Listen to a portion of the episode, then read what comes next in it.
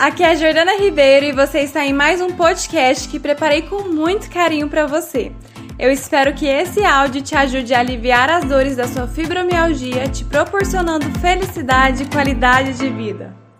Eu entrei no Fibromulheres, né? Entrei e no começo eu tava com a autoestima muito baixa, eu tava sentindo muitas dores, e eu tava assim sem perspectiva, né, de vida assim. E depois que eu entrei no curso, que a gente participou do desafio, né, dos 21 dias, eu percebi assim o quanto eu pensava só na dor, né? Então eu fui me modificando, né? Eu fui usando as técnicas que você vai ensinando, né, no curso, sobre cancelar pensamentos, fazer coisas diferentes, né? É, olhar mais para si, né? E foi através daí que eu fui conseguindo ter mais vontade de fazer as coisas, não deixar que a dor dominasse, né, a minha vida.